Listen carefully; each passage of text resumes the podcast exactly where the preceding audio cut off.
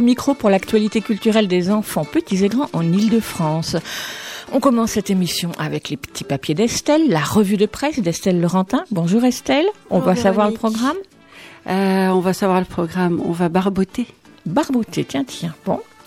Initier les enfants au design graphique, c'est ce que propose le Centre national des arts plastiques aux enseignants des écoles élémentaires en éditant un kit pédagogique, le ludographe, réalisé avec Paul Cox, designer graphique, peintre et illustrateur.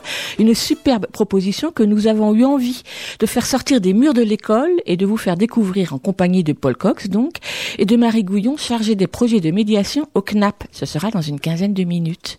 Ensuite, nous retrouverons Gabriel Lucas et Augustine pour leur chronique littéraire hebdomadaire. Dans la cuisine d'Augustine et de Gabriel, ce sera vers 11h25. La neuvième édition de Circulation, le festival de la jeune photographie européenne organisé par l'association Fête A, ou FETA, je sais pas comment on dit, a commencé le 20 avril et se déroule jusqu'au 30 juin au 104 à Paris. Et depuis plusieurs années, un parcours est adapté au jeune public. Little Circulation, toujours aussi malin. Coup de projecteur ce matin en compagnie de Clara Chaloux, coordinatrice du projet. Ce sera vers 11h35. Et puis des infos sur les spectacles, les CD, les livres pour les enfants qui viennent de paraître. Vous écoutez FM et nous sommes ensemble jusqu'à midi. C'est Thibaut Paoli qui assure la mise en onde. Merci à lui. L'adresse de la radio 42 rue de Montreuil dans le 11e, le téléphone 01 40 24 29 29, le site aligrefm.org, le mail éléphant at aligrefm.org sans oublier le Facebook de la radio, celui de l'émission, pour prendre de nos nouvelles, nous donner de vos nouvelles, pour suivre la publication des podcasts et s'informer des prochain programme. La chanson d'éléphant du jour, c'est celle de Manik, qui a beaucoup chanté pour les enfants et souvent avec Joe Akepsimas. La chanson s'intitule Qui a pris mon éléphant rose? Tout un programme. Cet extrait du disque Manik chante pour les enfants, ça date de 1991, mais c'est toujours disponible chez Bayard.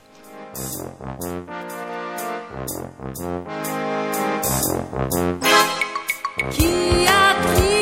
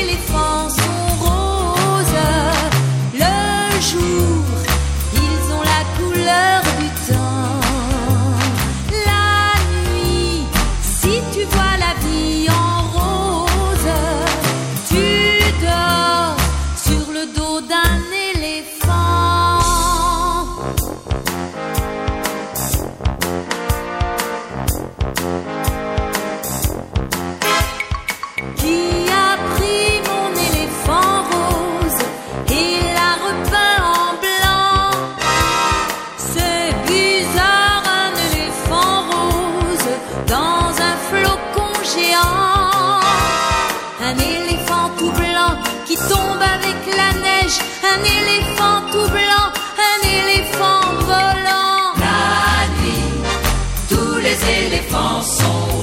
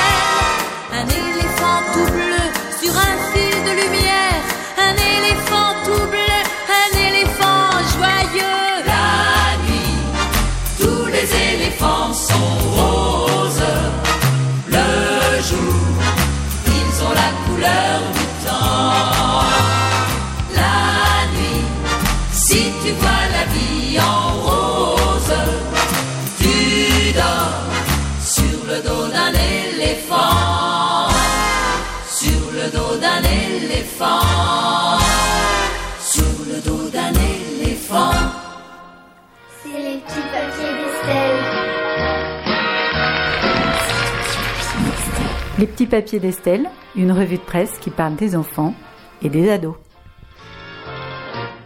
Est-ce que tu aimes te baigner, Véronique? Oula, je, je vais tout te dire, je vais à la piscine ce soir. Tu sauras Ah, tout. bravo. Alors, est-ce que tu aimerais te baigner euh, dans Paris, mais pas dans une piscine, par Je crois exemple? pas. Ah si, c'est possible sur le canal.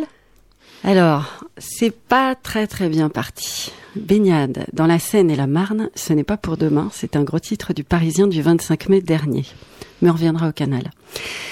L'État et la métropole du Grand Paris ont désigné 23 sites de baignade dans la Seine et la Marne à l'horizon 2025. Mais la qualité de l'eau n'est pas encore au rendez-vous. À l'aube des Jeux Olympiques de 2024, la question taraude au-delà des enjeux touristiques. Depuis que l'État et la métropole du Grand Paris ont désigné en octobre dernier les sites qui pourront potentiellement voir affluer les nageurs du dimanche. Donc horizon 2022 pour la Marne, 2025 pour la Seine. Le Trocadéro accueillera les épreuves en eau libre des JO, potentiellement, parce que rien ne dit encore que la Seine et la Marne seront baignables d'ici là. Alors quand pourrons-nous attraper notre serviette et filer en chantant en chœur, si jamais Thibaut veut bien m'écouter, vamos à la playa. A la playa, oh, oh. Pour répondre à cette question du camp, samedi dernier, nous dit le Parisien, l'Université populaire de l'eau et du développement durable tenait conférence sur une péniche. Une croisière studieuse pour comprendre les enjeux de la dépollution préalable à toute autorisation de baignade par l'Agence régionale de santé. Difficile alors, euh, sur cette péniche visiblement, d'imaginer plonger un jour entre la ligne de chemin de fer, les carcasses de rafio rouillés et les tas d'ordures qui jonchent les berges de la Seine. Mais détrompez-vous, ce n'est pas ici que l'eau est la plus polluée, ce sont parfois les sites les plus chics qui sont les plus sales. À Saint-Maur-des-Fossés, par exemple, la Marne est particulièrement concentrée en bactéries en raison d'un mauvais réseau d'assainissement. Et Françoise Lucas, présente à cette conférence, microbiologiste, confirme la qualité de l'eau est insuffisante pour la baignade. En cause, attention, c'est pas très propre, la présence en trop grande proportion de bactéries dans l'eau. Principalement la fameuse, je prends mon élan pour la prononcer, Escherichia coli, présente dans les matières fécales qui se déversent dans les deux cours d'eau via des réseaux d'assainissement défectueux les critères sanitaires étant moins élevés pour les épreuves sportives. Alors ça, j'ai pas vérifié cette curieuse info. Le site du Trocadéro Champ de Mars, prévu pour accueillir le triathlon lors des JO 2024, devrait pouvoir être viable. Mais aujourd'hui, c'est pas le cas. Une étude a révélé qu'un triathlète avalait entre 10 et 34 millilitres d'eau. Les risques sont nombreux, surtout en cas de faible défense immunitaire chez les enfants. Et les personnes âgées, gastroentérite, infections respiratoires et des oreilles, staphylocoque, adénovirus sont les principales pathologies qui risquent les nageurs. Bref, il y a du caca dans l'eau, faut pas y aller. Et si on cherche un peu plus, on trouve vite d'autres motifs de crainte. On lit par exemple dans le moniteur du 23 mai, pollution de la Seine sur un chantier éo- éole de Vinci, la région Île-de-France suspend ses financements. Une pollution de la Seine au béton causée par une centrale de Vinci Construction avait été découverte en mars 2019 à Nanterre sur un chantier éole, gros chantier de prolongement de RER. La région suspend une subvention de plus de 175 millions d'euros du projet, réclamant un engagement irrévocable de la remise en état intégrale de l'écosystème du lit de la rivière. C'est dégueu, dégueulis, dégueulasse. Abruti, vous pouvez donc rien faire de propre. Hey Bon, bref, c'est pas gagné cette affaire de baignade et on est bien triste parce que ce sera d'autant moins facile pour les petits franciliens de profiter de l'initiative détaillée sur Europe 1 le 29 avril dernier. Des champions de natation apprennent aux jeunes à nager. C'est leur rôle de profiter de leur notoriété pour défendre une cause. Le programme Nageurs et Citoyens permet aux enfants des zones défavorisées d'apprendre à nager en compagnie des sportifs français médaillés. Un enfant sur deux arrive au collège sans savoir nager. Ce constat serait encore plus prégnant dans les quartiers défavorisés, alors que savoir nager est un enjeu vital de santé publique. Chaque année en France, plus de 300 enfants de moins de 6 ans sont victimes de noyades. Partant de ce triste constat, Sophie Camoun, ex-nageuse olympique, a lancé le programme Nageurs et Citoyens, un programme qui entend centrer ses efforts sur les banlieues défavorisées pour pallier aux inégalités d'accès à l'apprentissage de la nage. On est censé apprendre à nager à l'école, c'est vrai qu'on a tous euh, une petit moment de piscine, mais c'est parfois compliqué. Nageurs et citoyens emmènent les enfants à la piscine, leur offrent un équipement complet et les accompagnent pour leur première séance de natation. Puis comme on apprend rarement à nager en une fois, les municipalités partenaires sont tenues de prendre le relais sur un minimum de 10 cours supplémentaires.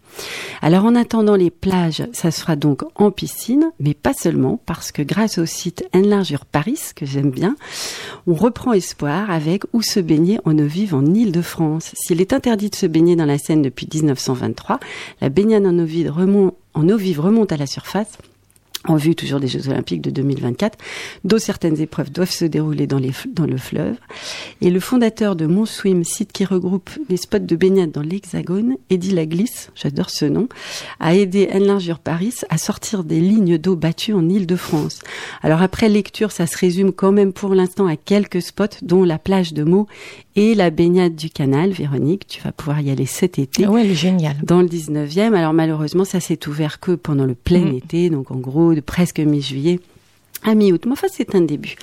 Et en attendant que l'eau soit toute propre et puis que tout le monde sache nager, Anne Largure Paris donne aussi des idées de sortie pour découvrir le Grand Paris au fil de l'eau. On range sa serviette et on chausse ses baskets pour découvrir des balades pour se perdre dans les méandres de la Seine. Ce sont des conseils de balades défrichés avec un site spécialiste des randos et qui sont toutes accessibles en transport en commun. Alors là, vous pouvez croire la marcheuse du dimanche que je suis sur parole. Les conseils sont excellents pour qui aime marcher. Alors à défaut de vous tremper dans l'eau, vous pouvez toujours aller admirer l'eau en vérifiant bien sûr accessibilité, longueur et difficulté de la balade avant d'entraîner les enfants surtout dans l'aventure. L'idée c'est de leur donner le goût des promenades dans la nature, pas de leur retirer à tout jamais. Pour conclure et en attendant les beaux jours qui se font quand même un peu désirer, on va chiller en douceur et à l'ancienne avec Jean Gabin et on se quitte là-dessus. Bon week-end à tous les parigots. Merci Estelle. Du lundi jusqu'au samedi pour gagner des radis. Quand on a fait sans entrain son boulot quotidien, subit le propriétaire, le percepteur, la boulangère, et trimballer sa vie de chien. Le dimanche vivement, on file à nos gens, alors brusquement, tout paraît charmant. Quand on se promène au bord de l'eau, comme tout est beau, quel renouveau. Paris au loin nous semble une prison. On a le cœur plein de chansons. L'odeur des fleurs nous met tout à l'envers. Et le bonheur nous pour pas cher. Chagrins et peines de la semaine, tout est noyé dans le bleu, dans le vert. Un seul dimanche au bord de l'eau, au trémolo des petits oiseaux, suffit pour que tous les jours semblent beaux. Quand on se promène au bord de l'eau, je connais des gens cafardeux qui tout temps se font des cheveux et rêvent de filer ailleurs dans un monde meilleur. Ils dépensent des tas d'oseilles pour découvrir des merveilles. Ben moi ça me fait mal au cœur car y a pas besoin pour trouver un coin où l'on se trouve bien de chercher si loin. Quand on se promène au bord de l'eau, comme tout est beau, quel renouveau. Paris au loin nous semble une prison. On a le cœur plein de chansons. L'odeur des fleurs nous met tout à l'envers. Le bonheur nous saoule pour pas cher. Chagrins et peines de la semaine, tout est noyé dans le bleu, dans le vert.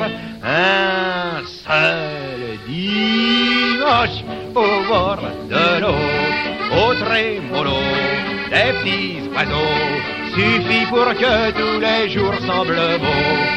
Quand on se au bord de l'eau.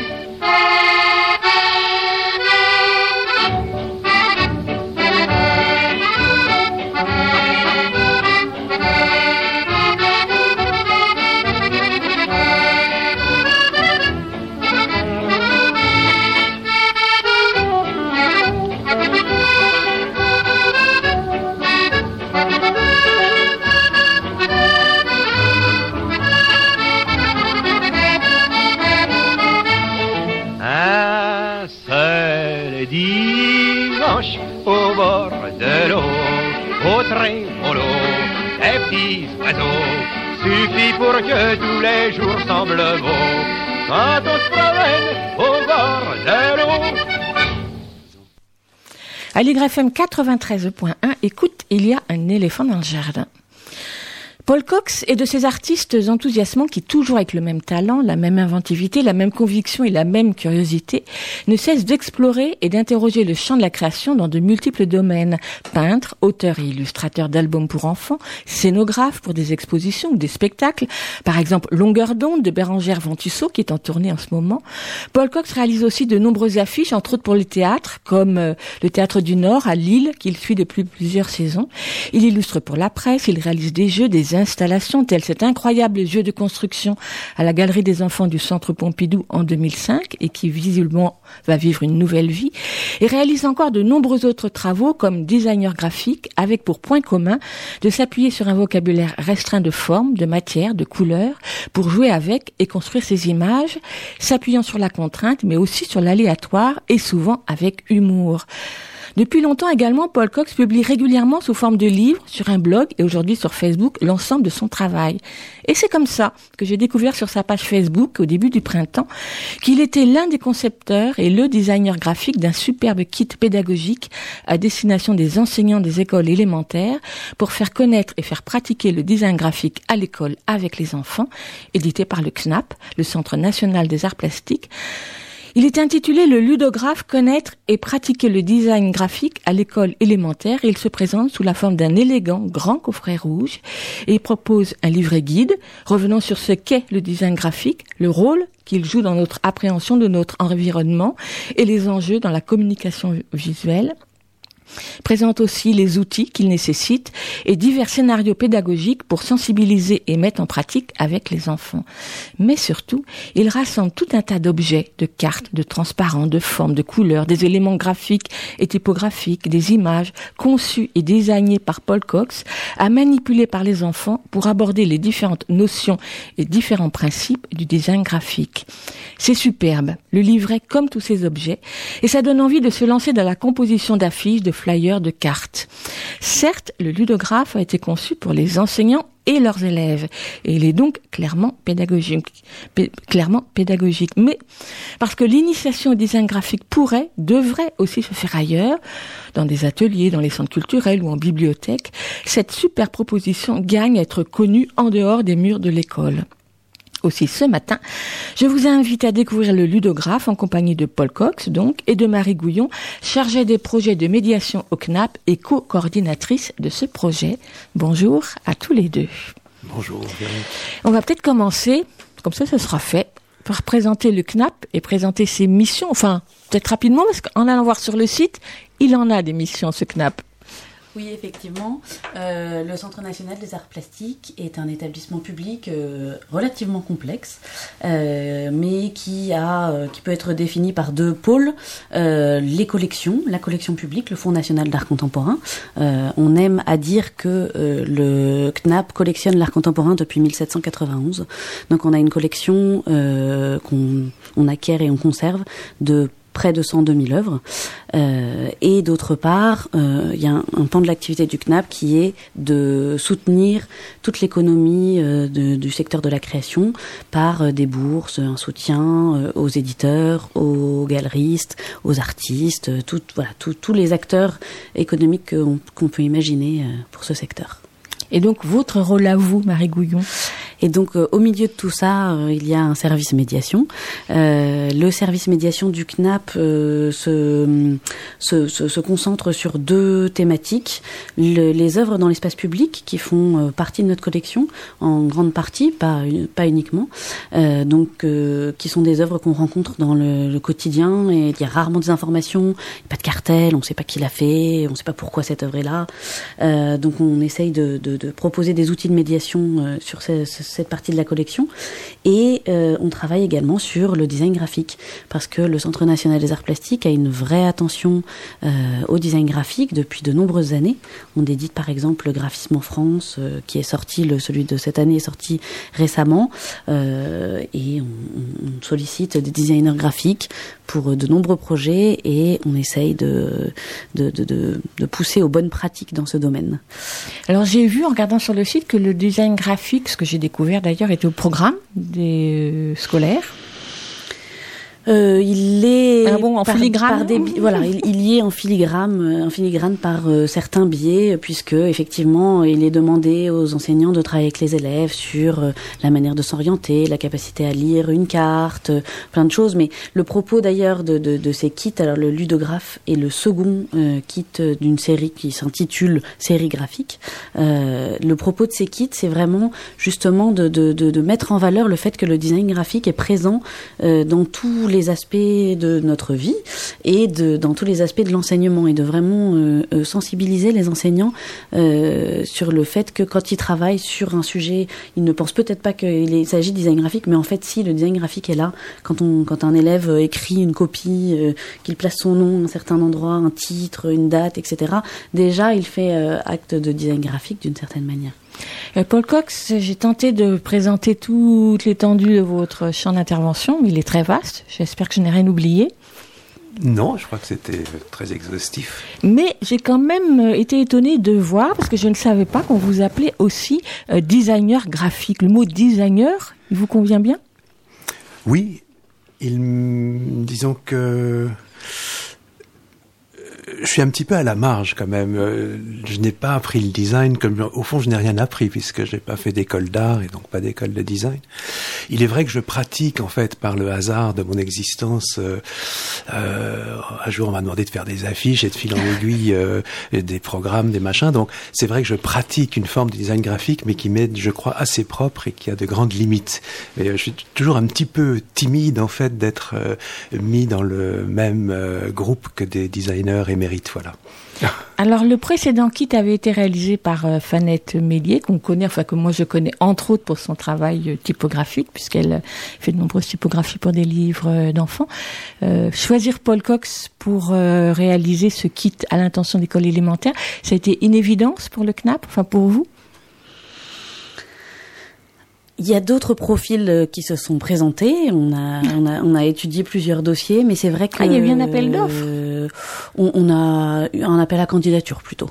Euh, on a, on a regardé d'autres dossiers, mais le, le, le choix de Paul a été effectivement assez évident parce que euh, on était à la recherche euh, d'un univers qui puisse déjà euh, peut-être être un peu connu par les enseignants et qui puisse faire ce, ce pont et, et, et- leur donner cette impression que, que que le design graphique n'est pas quelque chose de totalement inconnu et que quand ils voilà quand ils découvrent ça euh, ils se disent ah oui mais ça ça me parle ça me dit quelque chose j'ai déjà vu ça quelque part. Donc le choix de Paul et, et, son attention à la pédagogie avec jeux de construction par, exemple que vous avez cité nous donnait très envie de travailler avec lui. Et on avait envie d'avoir un objet de manipulation. On savait pas encore quelle forme ça prendrait. C'est vraiment euh, euh, ça, ça c'est vraiment sorti de l'imagination de, de Paul. Euh, et voilà. On pensait que des choses intéressantes sortiraient de cette collaboration.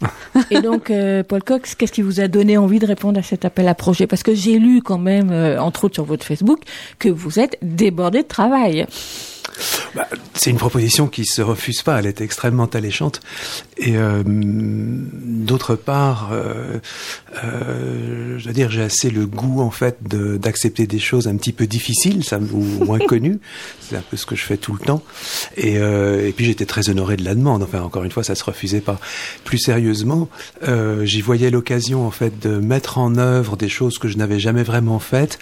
Et euh, ça peut paraître peut-être un petit peu présomptueux, mais quand euh, Véronique Marié, donc qui, euh, qui, qui, qui charge du design graphique qui est chargé du design graphique au CNAP, euh, m'a proposé cette collaboration. Le premier nom qui m'est venu à l'esprit comme figure tutélaire, c'était Mounari, évidemment. Euh, sans vouloir me mesurer à lui, mais en tout cas pour me le poser comme, euh, comme figure inspiratrice. Euh, donc j'y voyais immédiatement l'occasion, effectivement, de mettre en œuvre plus précisément avec une destination précise des choses que j'avais esquissées par ailleurs, euh, notamment avec le jeu de construction que tu citais, Marie, que vous citiez, Véronique, mais qui était moins moins conçu dans un, dans un contexte théorique, si vous voulez. Alors comment Parce que moi en fait, euh, je ne connais pas le design graphique. J'ai découvert un peu cette même cette formulation. Qu'est-ce qui différencie le design graphique du graphisme ou plus largement quand on parle d'une affiche ou d'un flyer de la maquette? Est-ce qu'il y a une différence fondamentale ou est-ce que c'est le même mot pour recouvrir les mêmes- des mots différents pour recouvrir la même chose? Je vois des regards là. Alors qu'est-ce qui répond? On va répondre tous les deux. Oui. je commence Pour- si tu pour- veux. Ou non, vas-y, vas-y, prie. vas-y. Euh, donc vous citiez trois termes, design graphique, graphisme et maquette. Alors je vais commencer par le dernier. Maquette, c'est un des éléments euh, auxquels peut s'appliquer le design graphique, mais au même titre que plein d'autres choses. Enfin, la maquette concernant, c'est un terme un petit peu euh, large qui peut concerner la, la mise en page du livre, la maquette d'une affiche. Enfin, donc ça, c'est un des éléments concernés par le design graphique. Sinon, graphisme et design graphique, euh, moi j'avoue que je suis pas un grand théoricien de la question. C'est, c'est rela- moi non plus, mais c'est relativement proche, je, Je, dirais pense. que c'est peut-être la même chose, Voilà. mais c'est la mauvaise question. Non, je pense que c'est relativement Non, non. proche. Je pense qu'après, Oui. designer graphique implique que vraiment, euh, il y a, il y a, ça, ça, ça- ça rattache à ce mot di- design, à ce grand champ qu'est le design, euh, qui pour moi implique une technicité peut-être, une, une maîtrise d'outils, une c'est peut-être une, une manière de dire les choses qui, qui, qui met plus le point sur le travail nécessaire pour euh, peut-être. du, du designer. Je sais pas, peut-être. Malheure- pardon, non, ma- non. malheureusement, on a, on, on a parlé le, en néerlandais, qui, qui est, que je connais parce que c'est ma langue maternelle. Il y a un très très très joli mot pour euh, désigner le designer, si je puis dire. C'est un donneur de forme, Ça c'est joli, puis ça, vous, puis ça vous va bien. je pense. Donc en fait, ce kit euh, affiche la volonté de sensibiliser les enfants, mais même, comme vous disiez tout à l'heure, de leur faire mettre des mots sur des choses qu'ils font déjà. Quand ils décorent leur cahier ou quand ils euh, préparent une affiche pour euh, euh, pour la fête de l'école. Donc quand vous avez décidé de faire euh, ce, ce kit pour les enfants sans savoir encore la forme qu'il aurait, vous avez réuni un certain nombre de personnes, donc un comité scientifique comme on peut on peut dire, euh, auquel dans lequel vous étiez auquel vous étiez associés tous les deux bien sûr, mais qui a réuni aussi un certain nombre de personnes, donc entre autres des pédagogues, des enseignants, et puis je dirais à côté de ces enseignants des artistes. Comment s'est fait cet équilibre? Est-ce qu'il est-ce que c'est un peu tiré à U et à Dia euh, sur ce projet-là? Je pense qu'il y a vraiment eu un moment euh, nécessaire pour la rencontre parce que euh, euh, se sont rencontrés effectivement des designers graphiques et des pédagogues. Euh, on avait notamment des enseignantes euh, de CP, CE1 qui étaient présentes.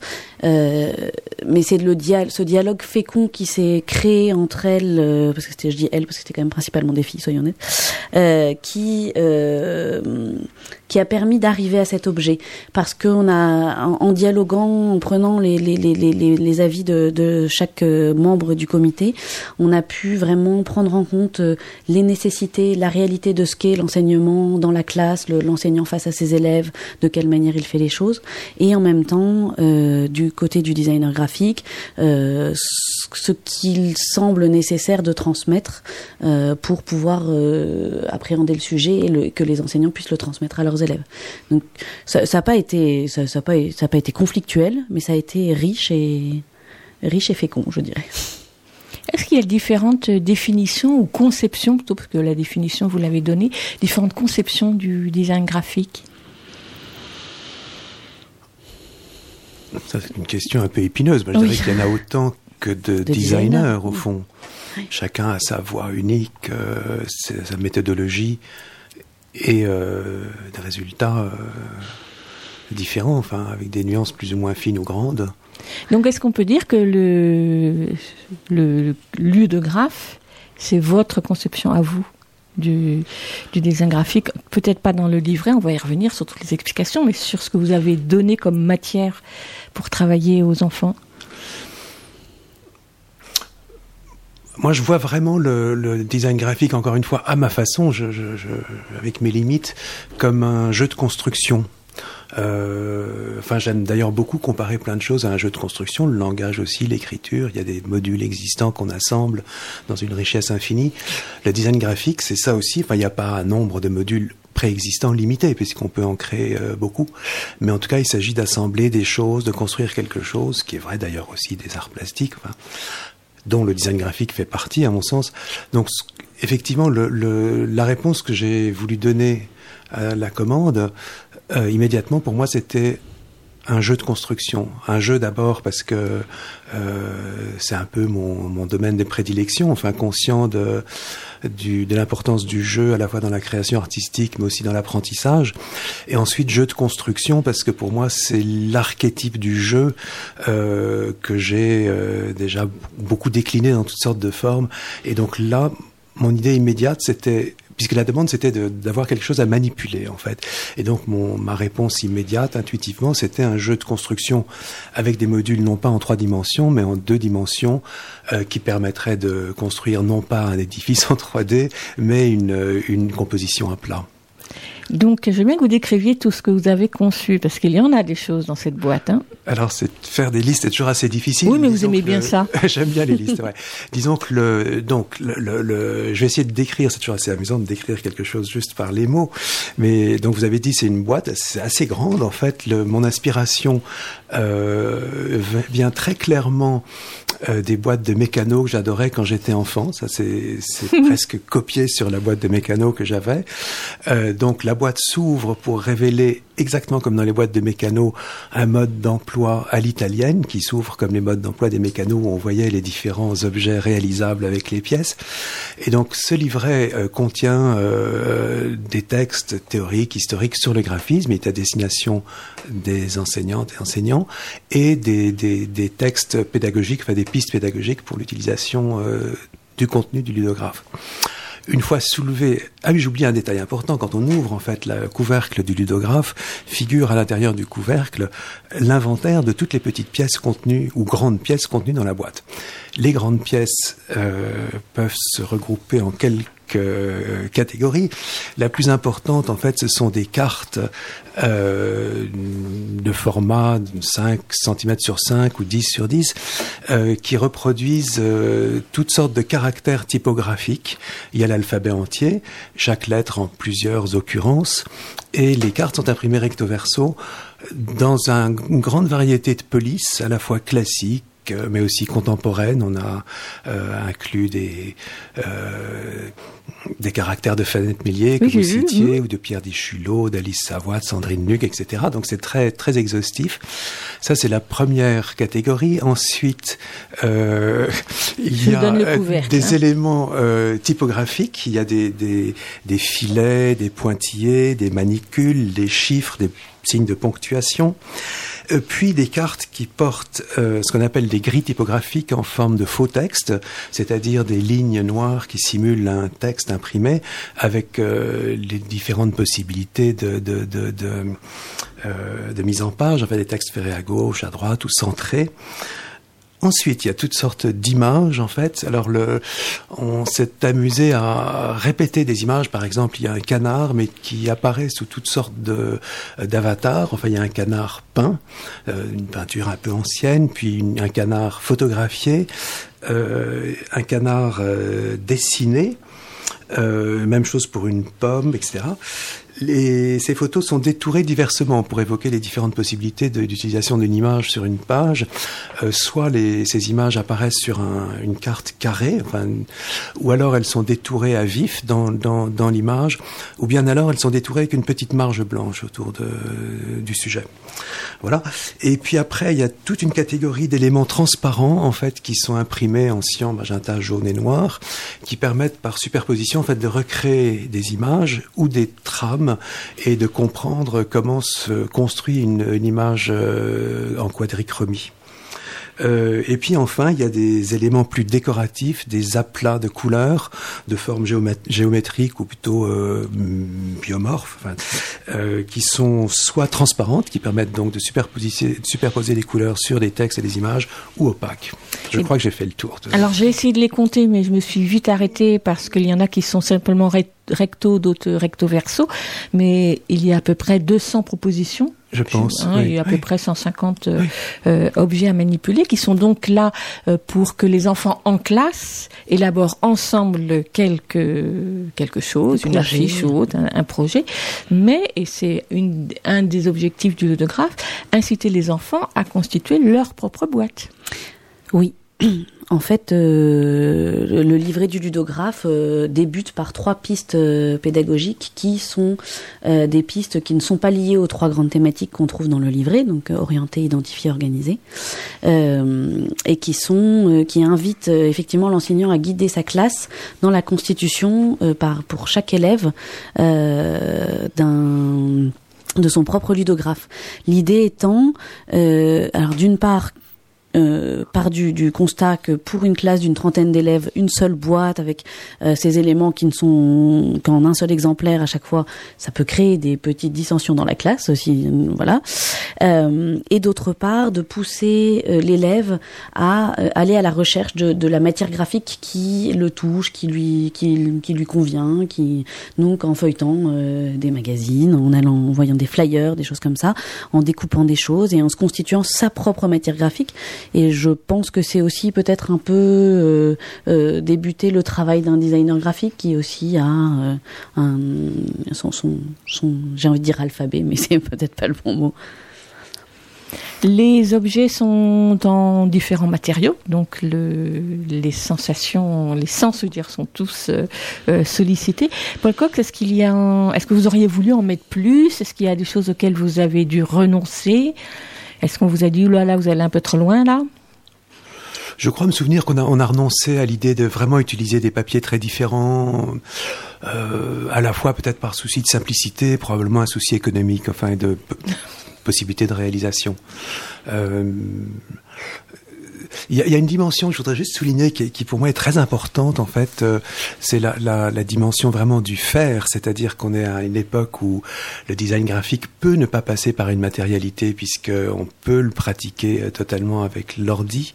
Et euh, parfois je pense à ce qu'était le design graphique quand, quand je ne pratiquais pas encore, mais je suis assez âgé pour avoir vécu avant l'ordi, avoir des amis qui ont pratiqué le design graphique avant l'ordi, et je dis que ça devait être incroyablement difficile et jouissif en même temps que de faire des maquettes avec des lettres à 7 ou des lettres découpées, etc.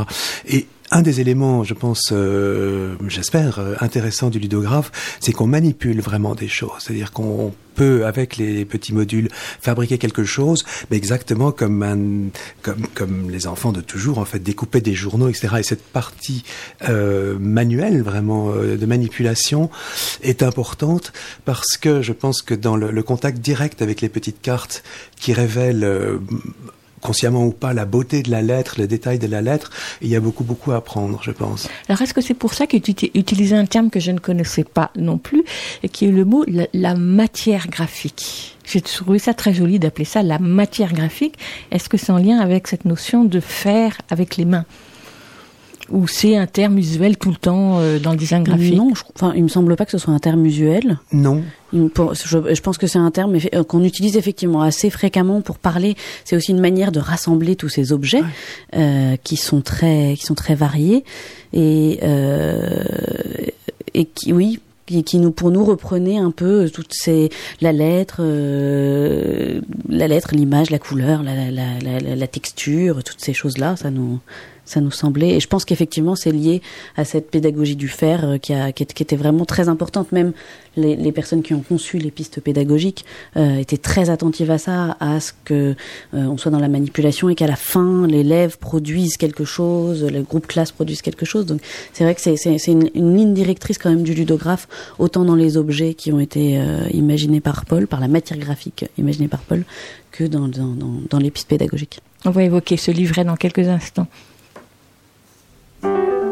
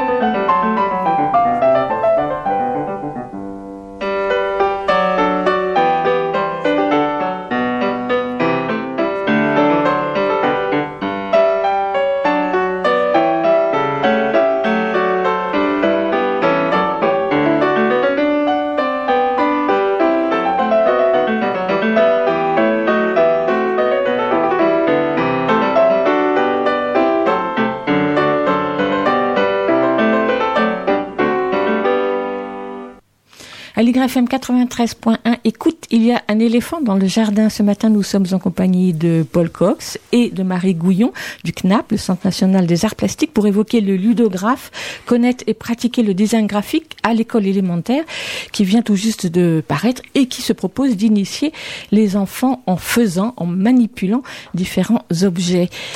Euh, Paul Cox, euh, j'ai cherché longuement quelle musique on allait écouter, parce qu'il y a toujours une coupure au milieu de l'interview, et j'ai choisi, vous l'aurez bien évidemment reconnu, les variations Goldberg euh, par Glenn Gould, parce que je me suis dit que ça vous correspondait bien, c'est-à-dire de partir d'un élément et puis de travailler autour de différentes façons et de le reprendre à l'infini.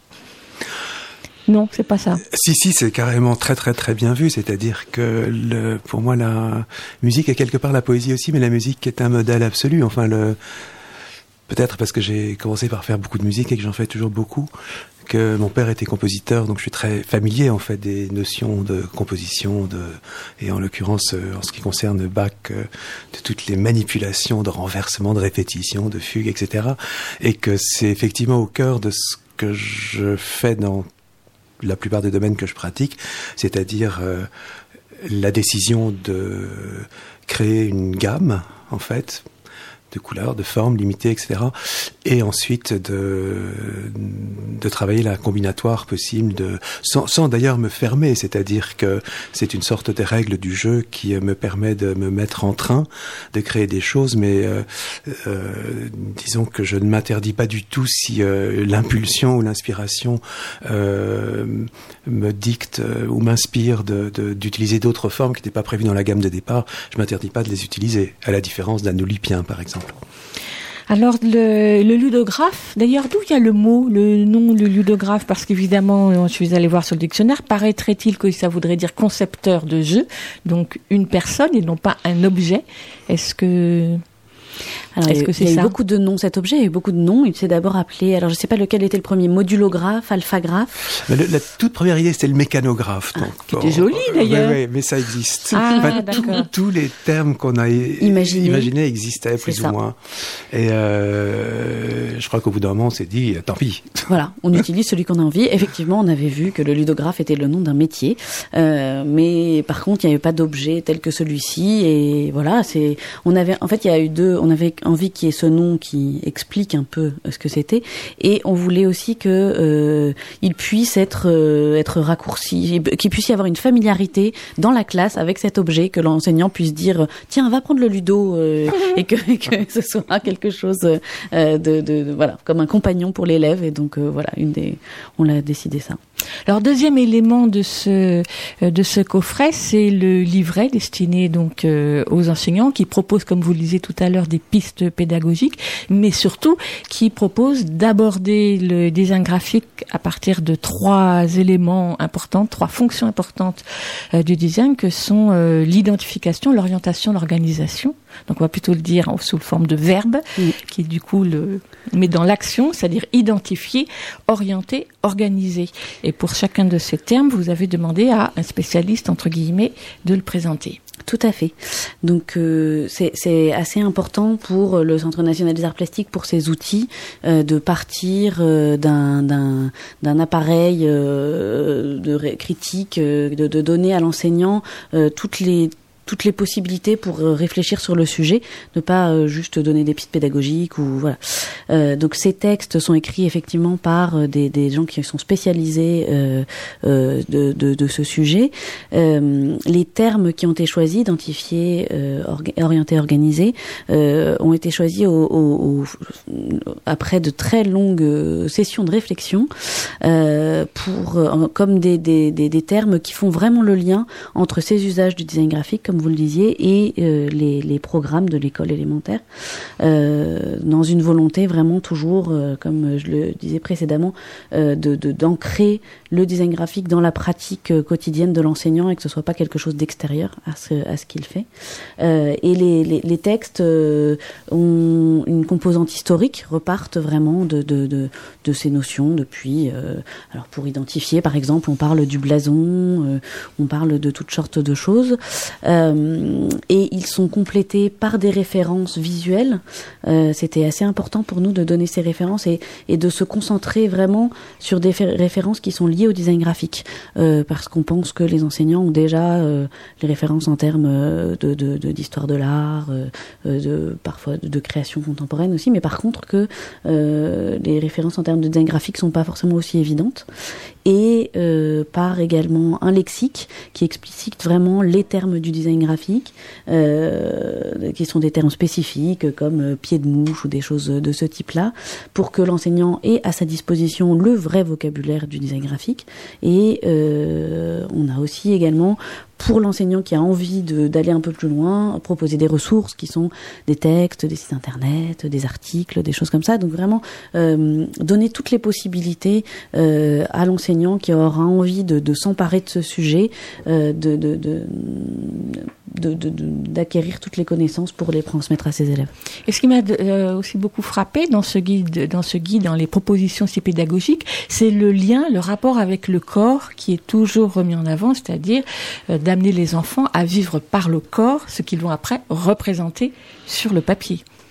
Pareil, ça revient à la pédagogie du faire, à toutes ces, c'est, de, de, de vraiment, euh, c'est de, de penser que euh, l'enfant va apprendre euh, en faisant et en faisant avec tout son corps. Effectivement, vous pensez à la piste, euh, le mouvement donne la forme, Par où l'enfant oui. euh, fait Mm. une chorégraphie, ensuite la reproduit et euh, la, la simplifie pour la communiquer à, à, à, ses, à ses camarades. Euh, c'est, c'est vraiment cette volonté de, de de, de, de sortir peut-être, euh, alors j'aime pas vraiment utiliser ce mot, mais de l'abstraction un peu que peut représenter ce mot de design graphique, de pour, pour l'enseignant comme pour l'élève, et d'être vraiment dans l'implication, effectivement. Totale. Paul, euh, Paul Cox, vous avez aussi assuré, alors là, je sais pas comment on va dire, hein, le graphisme, la maquette, le design de la de la brochure. Donc on y re- Est-ce que c'est vous qui avez fait le choix des images? Euh, non, non, non, c'est un choix collectif. Choix collectif. Euh, après, effectivement, j'ai- conçu la, la mise en page où je suis comme vous un petit peu désemparé sur le choix exact du terme à utiliser. Mais euh, ma, mon orientation, c'était de donner à ces images la plus grande place possible. Elles sont produites en assez grand et en très grand pour certaines. Euh, et puis de donner un peu à ce livret quelque chose, de, un, aspect un petit peu enfantin, enfin, je- bien qu'il soit destiné aux, aux enseignantes et enseignants, euh, je souhaitais qu'il soit attrayant pour le pour l'enfant. Et euh, donc sa mise en page à l'italienne, ses textes encadrés par un filet, etc. La taille assez grande des caractères grand, mhm. utilisés, euh, pour moi emprunte euh, un, enfin, un esprit un petit peu enfantin, y compris alors les images, parce qu'il y, a- il y a les images de l'iconographie, mais aussi des images de mon cru en fait qui illustrent. C'est pour ça que je vous posais la voilà, question. qui illustrent effectivement, qui illustrent les différentes pistes pédagogiques où je me suis un peu amusé à mettre des choses plus ou moins folâtres enfin, et enfantines, je pense. Alors ce coffret, le ludographe, est destiné aux enseignants et c'était vraiment un cadeau que le CNAP euh, a fait. Et je dis, je parle presque au passé parce que les exemplaires ont filé très très vite parce que ce coffret est offert aux enseignants. Oui, le, CNAP part du principe que euh, ce sujet du design graphique n'est déjà pas euh, forcément évident à appréhender pour les enseignants. Euh, et donc, on, c'est, une vraie volonté de proposer un outil gratuit pour qu'il n'y ait pas ce frein d'acheter, de faire acheter par l'école, ce qui peut parfois être un peu compliqué pour les enseignants. Euh, et donc, il est distribué effectivement gratuitement par le CNAP sur demande des enseignants. Alors, euh, il a eu, comme vous le disiez, un grand succès et il nous en reste peu d'exemplaires. Il y aura probablement une réédition. Euh, et il, il va également être disponible dans les ateliers Canopé parce qu'on a travaillé, bien sûr, avec le réseau Canopé, comme on l'avait fait pour le premier kit avec Fanette Millier. Canopé, Euh, centre de documentation pédagogique merci. ex, eh bien, donc le réseau de l'éducation nationale. Exactement. Donc ils nous ont un peu accompagnés dans la dans la production de cet objet et surtout euh, ils nous accompagnent dans la diffusion. On, on, on propose chez eux des, des ateliers de formation des enseignants et le kit sera disponible. Au moins un exemplaire sera disponible par atelier canopé euh, dans toute, euh, sur tout le territoire national. Et j'espère, comme je le glissais dans mon introduction, qu'il pourra être aussi acquis par d'au- d'autres centres euh, d'éveil artistique ou bibliothèques, là où les enfants vont aussi à la rencontre de la pratique artistique. Donc, euh, Je vous glisse ça dans un, coin- dans un coin de, Si vous voulez pas tomber dans l'oreille de l'oreille, euh, Marie, euh, Marie Bouillon. Euh, avant qu'on se quitte, euh, Paul Coq, j'aimerais bien qu'on euh, qu'on évoque en quelques mots le spectacle Longueur d'onde de Bérangère Ventusseau, parce que Bé- Longueur d'onde, c'est donc la mise en scène et l'histoire d'une radio libre qui était Radio Cœur d'Acier, Lorraine Cœur d'Acier, et donc la première radio libre dont Bérangère Ventusseau fait le, récit avec euh, vous, qui avez constitué, on pourrait dire le décor, mais c'est bien plus qu'un décor. Oui, c'est une merveilleuse histoire en fait. Bérangère Ventusseau avait l'intuition, elle avait son sujet. C'est une histoire qui lui tient à cœur parce qu'elle est originaire euh, de la région Euh, et donc elle a vécu ça dans sa famille, ses amis. Très jeune à l'époque, c'était en 79 si je me souviens bien. Et donc, euh, de retour d'un- d'un- d'un- d'une résidence au Japon, elle avait l'intuition et le désir de, s'exprimer par l'art du kamishibai. Vous savez, cet art de conteur euh, de rue euh, qui présente aux enfants un récit aidé par des images qu'il montre dans un castelet qu'il escamote l'une après l'autre. Une sorte de télévision très primitive, si vous voulez. Je résume parce que c'est beaucoup plus savant que ça, en fait. Et donc, sur cette première intuition, on a réfléchi énormément. En fait, ce qui était très singulier pour moi, c'est qu'elle m'a associé, ainsi que les comédiens, à sa réflexion dès, dès le début. C'est-à-dire que son texte n'était pas fait, elle avait l'idée, et donc on s'est réunis un très grand nombre de fois pour tout construire de concert, ou en tout cas en, l'accompagnant. Et donc, euh, il faut que je résume, parce que c'est long à raconter, mais de fil en aiguille, le, le petit ferment du kamishibai s'est transformé en quelque chose de beaucoup plus complexe. C'est-à-dire que euh, j'ai fini par imaginer une sorte de grande armoire euh, qui présente euh, 16 cases, si je ne m'abuse. Oui, c'est 16 cases. Euh, Enfin, je me trompe peut-être sur le nombre de cases, mais comme un certain nombre de cases qui chacune contiennent euh, une vingtaine ou une trentaine de plans successifs, les uns derrière les autres. Et donc, dans chaque case, en fait, il y a donc 30 panneaux qu'on peut escamoter, faire glisser, recouvrir les autres. C'est extrêmement complexe, c'est une sorte de Rubik's Cube dément. Et chaque euh, case porte une image et donc le- le- l'ensemble permet de construire des images en mosaïque, soit continues, soit discontinues. Et finalement, en fait, euh, au fil des répétitions de la création, il y a une sorte de justesse incroyable, enfin, qui est le résultat d'un travail collectif. Je proposais des images qui n'avaient pas euh, de destination immédiate, mais qui se sont trouvées collées. Enfin, c'était vraiment, c'est difficile à décrire à quel point ce travail a été tourbillonnant et vertigineux, à quel point aussi les comédiens, les deux comédiens ont réussi à mémoriser ce truc absolument fou de manipuler les panneaux, euh, à les glisser, à les poser, à les jeter, etc. Tout en mémorisant et en disant leur texte. Euh, voilà, j'avoue que c'est difficile à décrire, mais c'est un spectacle étonnant. Et spectacle qu'on a beaucoup pu, enfin, qui a beaucoup tourné en Oui. région parisienne. C'est encore à Montreuil la semaine dernière. Mais je crois que là, la saison se termine. Et puis, alors, en deux petits mots, mais parce que le projet me semble assez éblouissant, j'aimerais que vous disiez un petit mot de mille formes. Ah. Donc, ce centre d'art pour, euh, d'initiation à l'art, non, centre d'art tout simplement à Clermont-Ferrand pour les 0-6 ans qui vient d'ouvrir et donc pour lequel vous avez fait revivre jeu de construction qu'on avait connu au centre Pompidou il y a plus de 10 ans. Oui, ça mériterait. Alors, Mille Formes mériterait une émission de plusieurs heures parce que c'est un projet totalement passionnant et une, une première en France. Ça Alors, on fera une émission Tout- spéciale. oui, oui, c'est tout à fait inédit, c'est étonnant. La programmation, enfin, euh, donc c'est- initié, si vous voulez, par la, la ville de Clermont qui a sollicité le- l'aide de- du Centre Pompidou. Euh, L'équipe du Centre Pompidou a mis au point une programmation euh, ébouriffante. C'est passionnant, c'est tout à fait passionnant. Donc, ils m'ont fait le plaisir, en fait, de me solliciter d'abord pour euh, concevoir l'identité visuelle du lieu, ce qui était amusant à faire et quelque part très facile parce que le titre était tellement joli et tellement inspirant qu'il m'a suffi de faire ce que dictait le titre, à savoir créer mille formes. C'est ce que j'ai fait. J'ai créé un alphabet et un accompagnement, de, un accompagnement de formes qui orne l'alphabet. Et puis pour l'ouverture provisoire, parce qu'en fait, ça, ça a ouvert, si vous voulez, mais euh, ça va refermer à la fin de l'été pour finir les travaux, et la vraie ouverture définitive sera en décembre. Et donc pour cette période transitoire, euh, la ville et le centre euh, ont fait appel à quelques artistes, dont Aurélien Débat, que je me suis réjoui de côtoyer là-bas, et moi, donc, euh, et l'idée, c'était effectivement de remonter ce gigantesque jeu de construction que j'avais précisément montré au centre il y a 13 ou 14 ans. Alors on en reparlera pour l'ouverture parce que ça m'intrigue beaucoup. Et juste avant de se quitter, j'aimerais vous, vous, vous demander à chacun de vous, euh, comme je le demande régulièrement, de citer, de vous rappeler du livre, du premier livre ou du livre de votre enfance qui vous a marqué et dont vous pensez qu'il vous a laissé des traces pour euh, être devenu ce que vous êtes aujourd'hui, c'est-à-dire vous intéresser d'une façon ou d'une autre aux enfants dans votre travail de création ou d'activité. C'est une question difficile. Alors, je te laisse réfléchir en répondant, parce que moi, je le sais, en fait.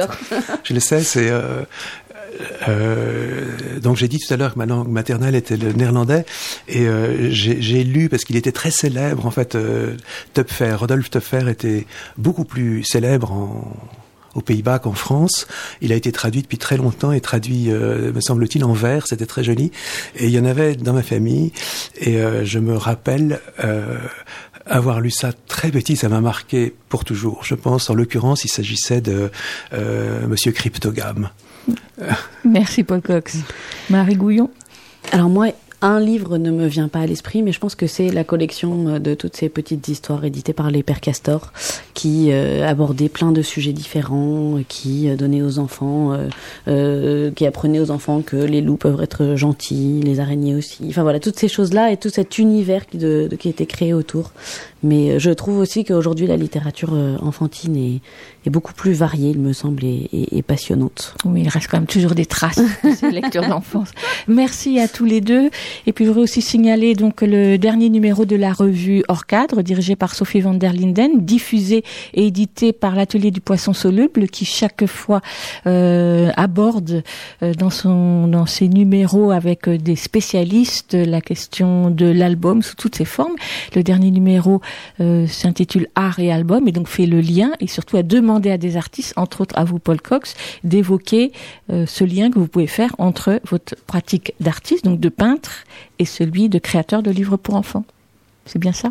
Oui, oui, c'était. J'ai été euh, interrogé par euh, l'excellente Sophie van der Linden qui a qui a transcrit euh, mes mots mieux que je ne les ai prononcés. Donc à retrouver sur euh, sur le net, hors cadre euh, en tout cas, aux éditions du Poisson Soluble. Et puis donc pour le coffret, euh, le ludographe, eh bien il reste juste à écrire au CNAP.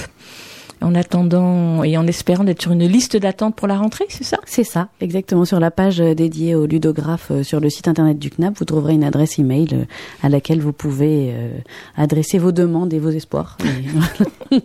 Qui seront réalisés, je l'espère, et c'est Nous sûr. espérons également. Merci à tous les deux. Merci, Merci à beaucoup. vous.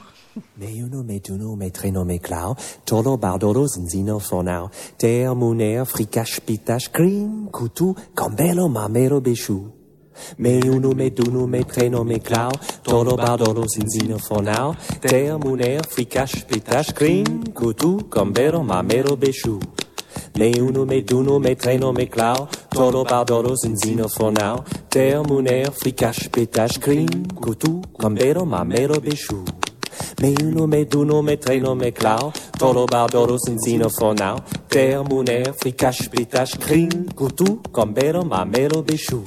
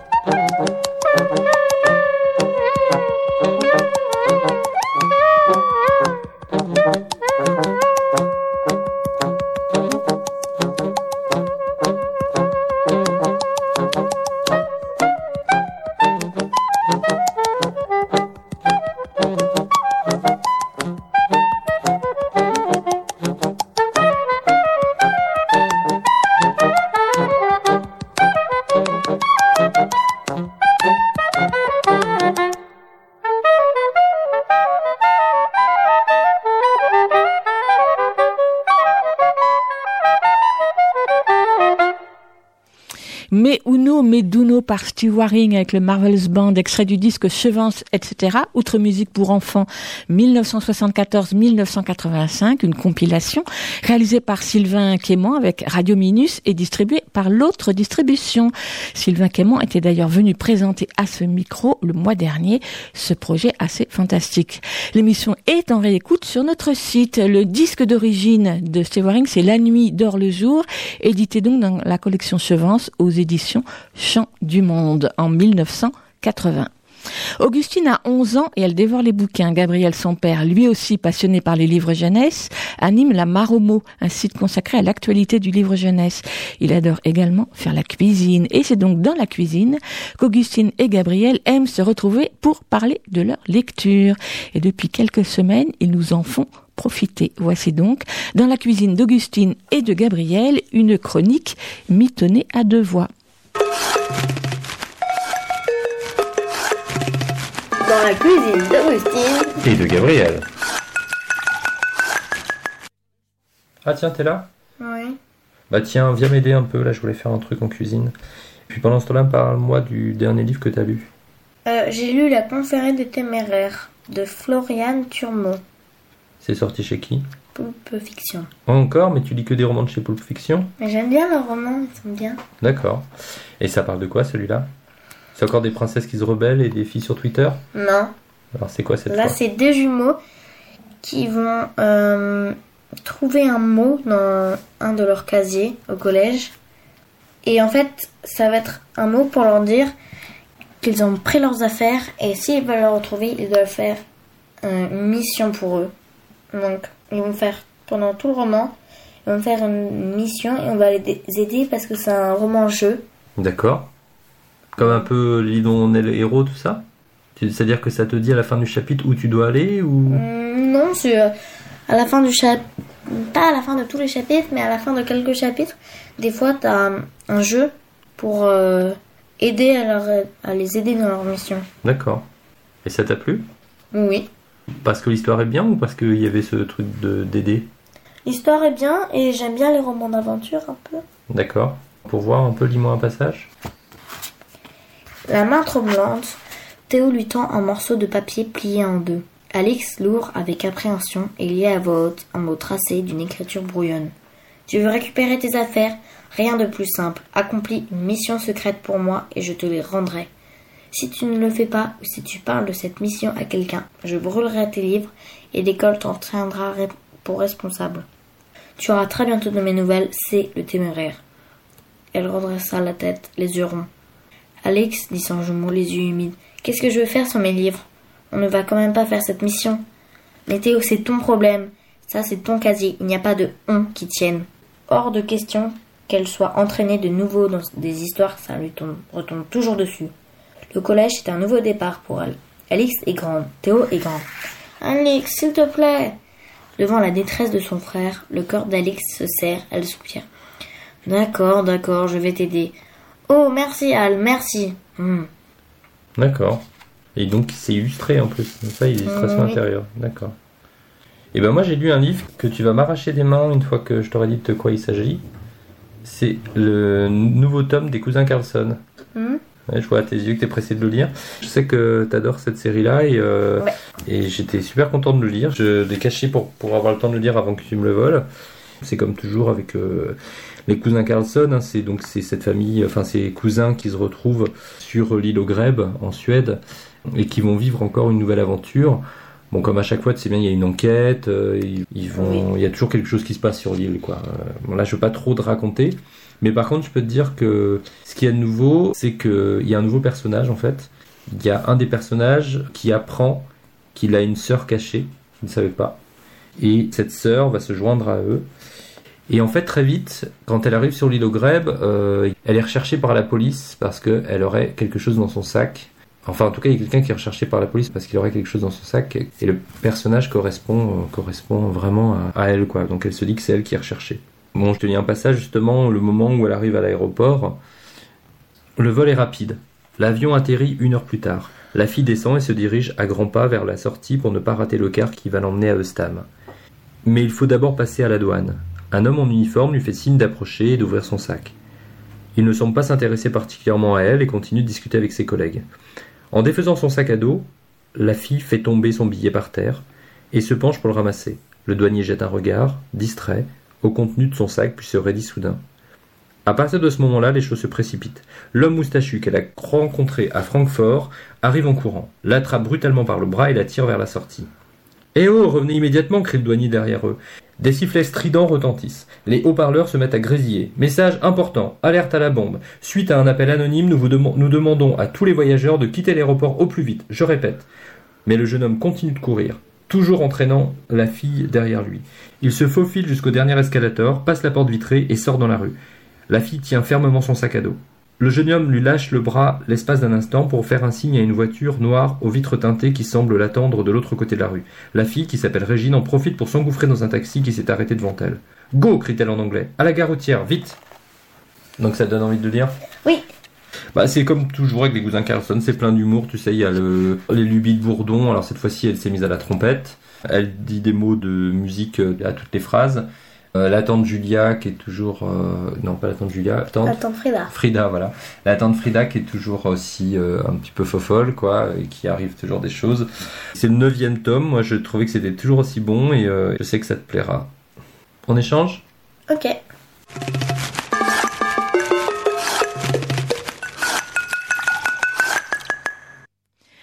Augustine a présenté Les Cousins Carlson, le, le tome 9, Trompette et tracas de Katharina Mazzetti, traduit du suédois par Marianne Segol-Samoa et Agneta Segol. C'est édité par Thierry Magnier. Il fait 192 pages et il coûte 7,40 euros. Gabriel, lui, a présenté La Confrérie des Téméraires de Floriane Plumeau, un roman édité par Poulpe Fiction de 206 pages et il coûte 11,95 euros. Et tout de suite, on va écouter Brico Jardin. Brico Jardin, c'est un groupe de rock suisse, une compagnie à rien déjanté, dont les spectacles sont à chaque fois réjouissants, drôles et inventifs. Il y a eu entre autres Lola Folding ou encore Petit Robert et le mystère du frigidaire, déclinés également en livres CD très originaux. Ils sont quatre sur scène, l'un en clavier, l'autre à la basse, le troisième à la guitare et elle au chant. Mais tout autant que musiciens, ils sont aussi comédiens et la scénographie comme la mise en scène ne sont pas en reste. Cette fois-ci, créé au début 2018, c'est Sweet Dreams de Marc Jeanneret, l'un des compères de Brico Jardin que l'on peut voir cet après-midi au TGP, au théâtre Gérard Philippe à Saint-Denis. Je sais, c'est un peu juste. Mais comme le groupe ne va pas revenir en région parisienne avant un moment, je tenais vraiment à signaler Sweet Dreams. Sweet Dreams, c'est l'histoire d'un groupe de rock qui n'a qu'un rêve, réussir un concours de musique qui les a qui les a tous passés, ces concours, celui du concert le plus court, celui du plus long, etc., sans jamais en réussir un seul, et ils ne désespèrent pas. Alors ils passent en revue et présentent toutes sortes de rêves, du plus saugrenu au simple, celui du plus jeune, un bébé, à celui de la plus vieille, et qui, comme eux, n'ont pas pu le réaliser, ou qui sait, peut-être que oui.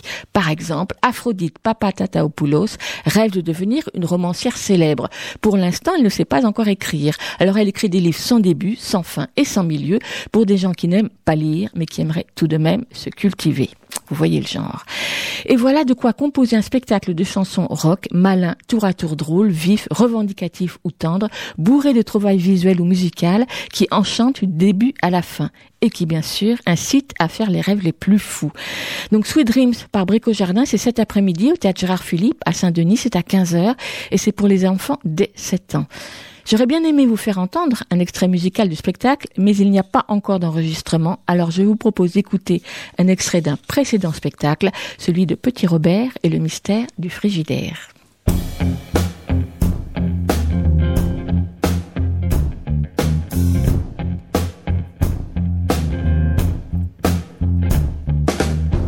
3 canal Saint-Brico, à la sortie du métro, et un vieil meuble échoué tout au bord du caniveau.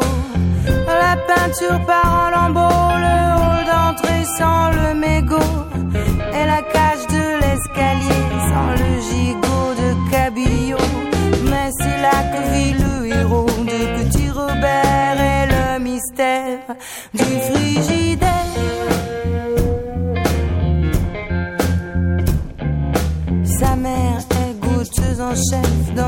fabrique de cornichons. Son père est trafiquant de cyclotrons à boulons. Et lui, lui, c'est le héros de Petit Robert et le mystère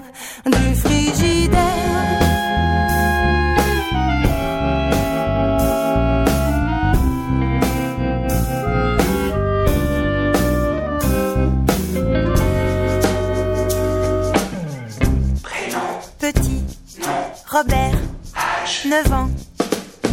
Profession. Quand je serai grand, je serai tirelot des usines Haribo. Passe-temps favori. Espionner chez les voisins. Au trois canal Saint-Bricot, juste à la sortie du métro. L'oreille à la porte, l'œil à la serrure. Que font les gens quand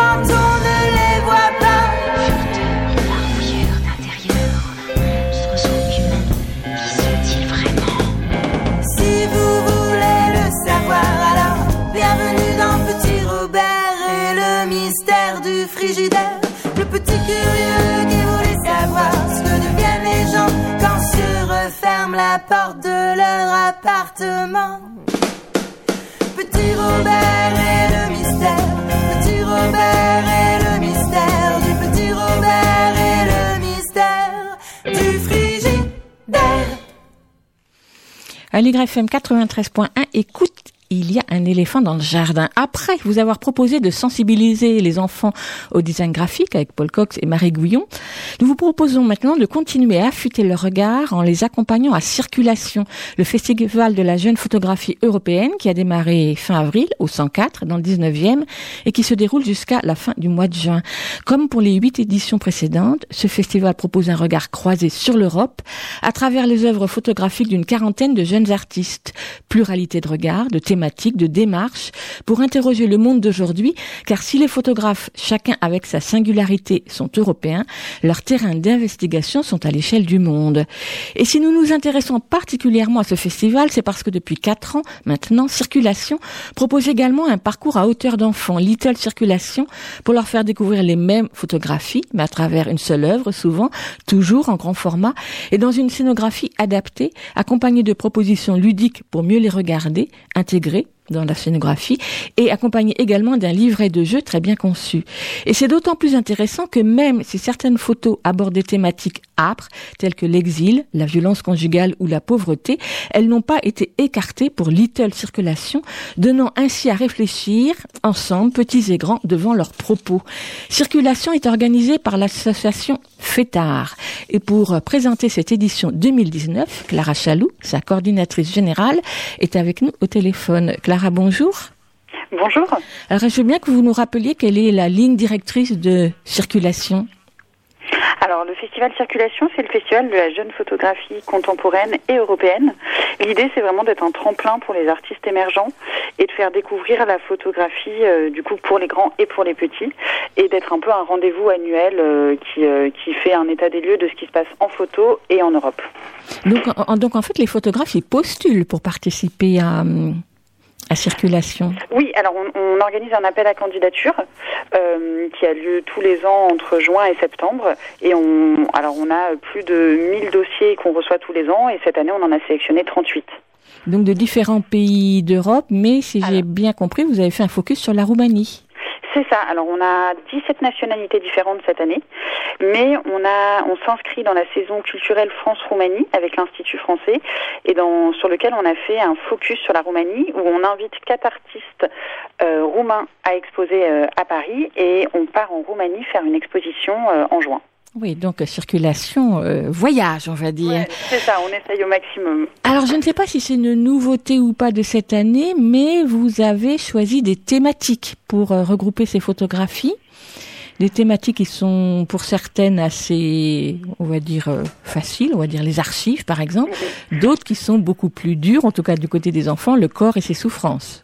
Tout à fait. Euh, alors ça, c'est vraiment une nouveauté de cette année qu'on a travaillé avec notre nouvelle direction artistique euh, The Red Eye.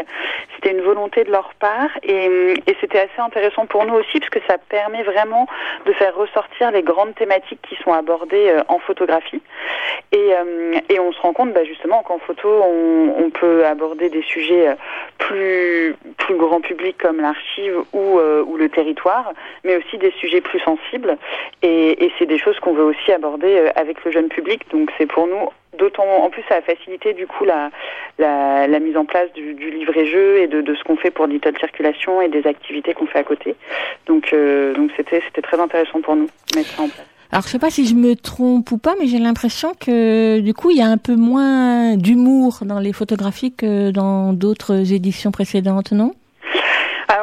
C'est vrai. Euh, on, on a cherché aussi euh, des, de, de- de- c'est des sujets plus humoristiques. Alors il y en a quand même quelques-uns, mais euh, mais c'est aussi un état de ce qui se passe aujourd'hui dans dans la photographie et et sur les sujets qui sont abordés, on en a moins des, des sujets humoristiques, on en reçoit moins et et du coup bah on, on, on- malheureusement ça, ça devient un peu plus un peu plus lourd parfois sur les sujets qu'on présente.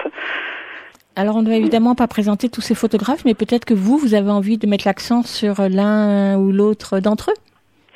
Euh, ah bah, je peux. Alors dans un, sujet quand même assez euh, assez drôle euh, et, qui mêle aussi la performance, euh, je peux vous présenter le, projet de Ruben Martin de Lucas, qui est un, artiste espagnol et lui qui est fasciné par la notion de frontière et qui fait un projet qui s'appelle euh, Stupid Borders, donc les, les frontières euh, inutile ou, ou débile même. Et, euh, en fait, il fait tout un, un protocole où il crée des États, car si on crée un espace de 100 mètres carrés euh, n'importe où et qu'on le déclare, on peut en construire un État, c'est véridique, et on peut y habiter dedans. Et du coup, il construit des zones euh, de frontières pour euh, dans 100 mètres carrés et il y habite pendant 24 heures. Et il se prend des, des photos vues de haut euh, avec un drone et il se filme. Et du coup ça fait vraiment des, des performances très géométriques parce qu'il euh, il, il- vit avec sa petite tente dans son carré. Alors parfois c'est dans la mer. Il vit, même dans, une barque. Parfois c'est euh, c'est dans des champs. Et, euh, et du coup ça fait des, des éléments photographiques très beaux et en même temps des sujets euh, très intéressants et, sur un côté assez drôle parce qu'on le voit il court pendant 24 heures sur ses frontières donc on le voit courir sur les vidéos qu'on présente et, euh, et c'est un sujet qu'on aime qu'on aime beaucoup et qui traite de, de sujets d'actualité très forts. Alors moi j'ai été frappée, après je laisserai la parole pour pour d'autres photographes, euh, par euh, Camille Garbi qui a travaillé donc sur la violence domestique et donc sa photo sur les preuves d'amour où elle a juste exposé euh, un fer à repasser, une corde à linge et je ne sais une, et une cuillère, je sais plus, qui, qui sont donc des outils de violence domestique. Tout à fait. Et, hum, et alors déjà, c'était important pour nous parce qu'on est en partenariat avec Gare de l'Est et du coup, les, les photos sont exposées en grand sur le parvis de la Gare de l'Est. Donc pour nous, c'était déjà très beau de le mettre à, à cet endroit-là et, et important et pour un sujet pour le sujet que ça traite et en plus on voilà avec circulation on essaye de, de parler aussi de sujets euh, forts et de manière intelligente et belle et avec le projet de Camille on trouvait que c'était vraiment euh, un- une manière euh, vraiment forte de, de pouvoir aborder ces sujets-là sans être euh, non plus trop dans le dans la photographie sociale comme ça pourrait l'être aussi et, euh, et c'est un, un point de vue qui nous intéressait beaucoup. Quel, au- quel autre photographe vous aimeriez présenter? Euh, et ben je, présente, je peux présenter aussi le travail d'Hélène Bélanger, euh, qui est dans la catégorie elle archive et qui travaille sur euh, sur en fait des photographies qu'elle a récupérées dans un magazine de mode des années euh, 40, qui sont que des photos en noir et blanc de, de jeunes femmes et jeunes actrices qui étaient du coup des modèles de beauté de l'époque.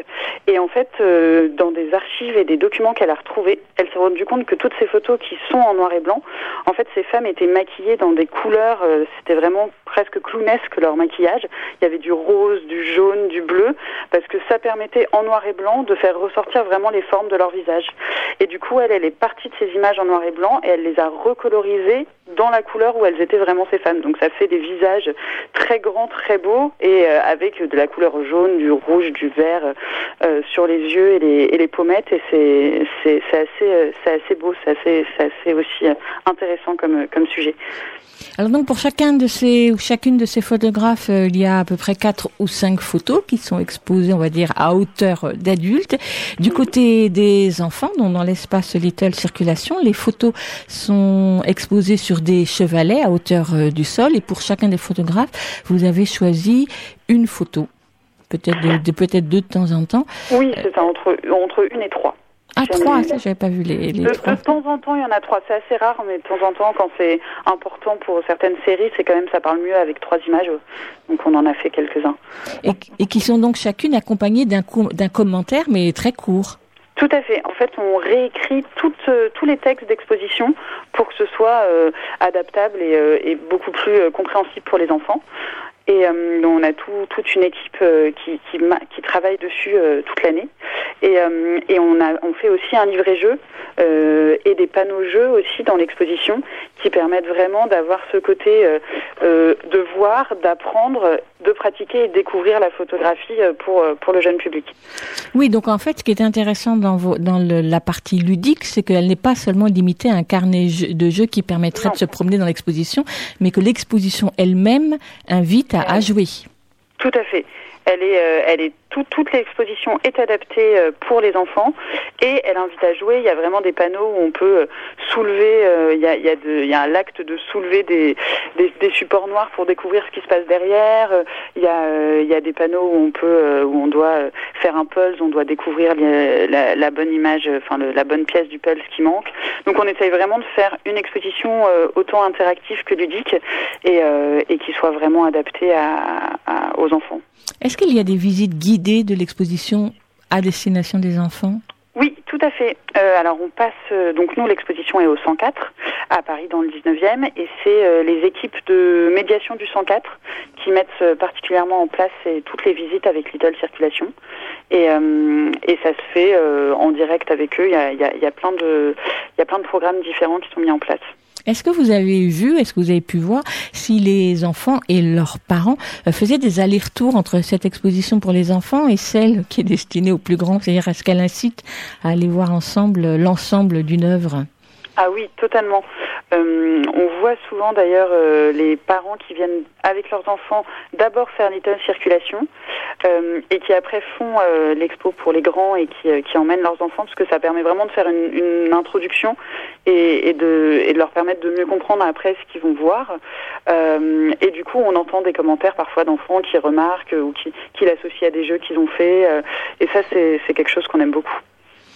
Donc euh, l'exposition, elle se déroule dans la grande halle euh, du 104. L'entrée est gratuite. L'an les, les années précédentes, il fallait descendre au sous-sol pour voir l'exposition. Là, moi, quand je suis venue la voir dimanche dernier, elle était au même niveau que le reste de l'exposition, et je pense que c'est une très bonne idée parce que là, ça favorise vraiment les allers-retours.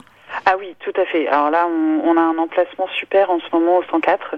On est ravis d'avoir pu euh, d'avoir pu avoir celui-là. Euh, et puis comme ça, on- en plus, on, ça fait vraiment une continuité parce que quand on rentre dans le 104 du côté de la rue Curial, on a vraiment Little Circulation et en tout de suite après, on a l'introduction de, de, de circulation du festival et qui amène vers euh, vers le, le festival pour les grands.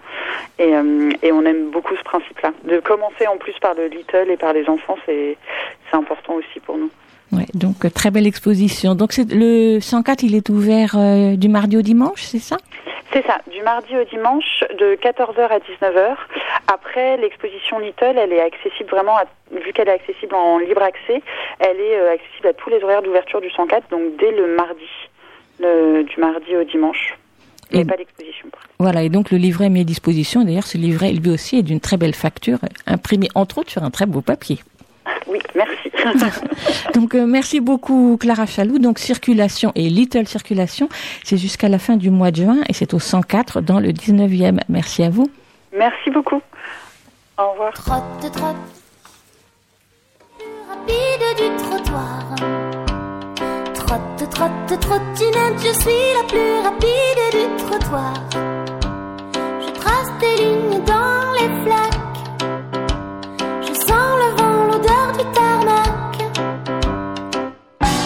Ma tension passe prendre un réverbère. Trotte, trotte, trottinette, je suis la plus rapide du trottoir. Trotte, trotte, trottinette, je suis la plus rapide du trottoir. Parfois je double des vélos.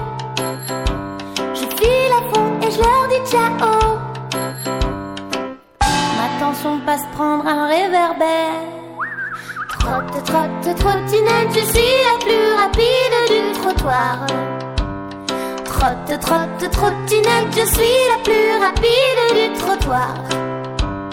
Trotte, trotte, trottinette, je suis la plus rapide du trottoir. Trotte, trotte, trottinette, je suis la plus rapide du trottoir.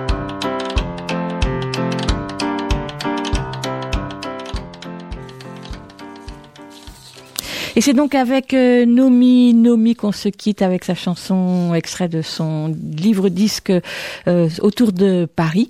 Écoute, il y a un éléphant dans le jardin, c'est terminé. On se retrouve mercredi prochain. Dans quelques instants à midi, les programmes en direct sur Aligre FM sont suspendus pour laisser la place à cause commune. Mais tout cela continue sur le net. Bonne journée. À la prochaine. À plus. À la prochaine. À plus. À la prochaine. À plus. À la prochaine.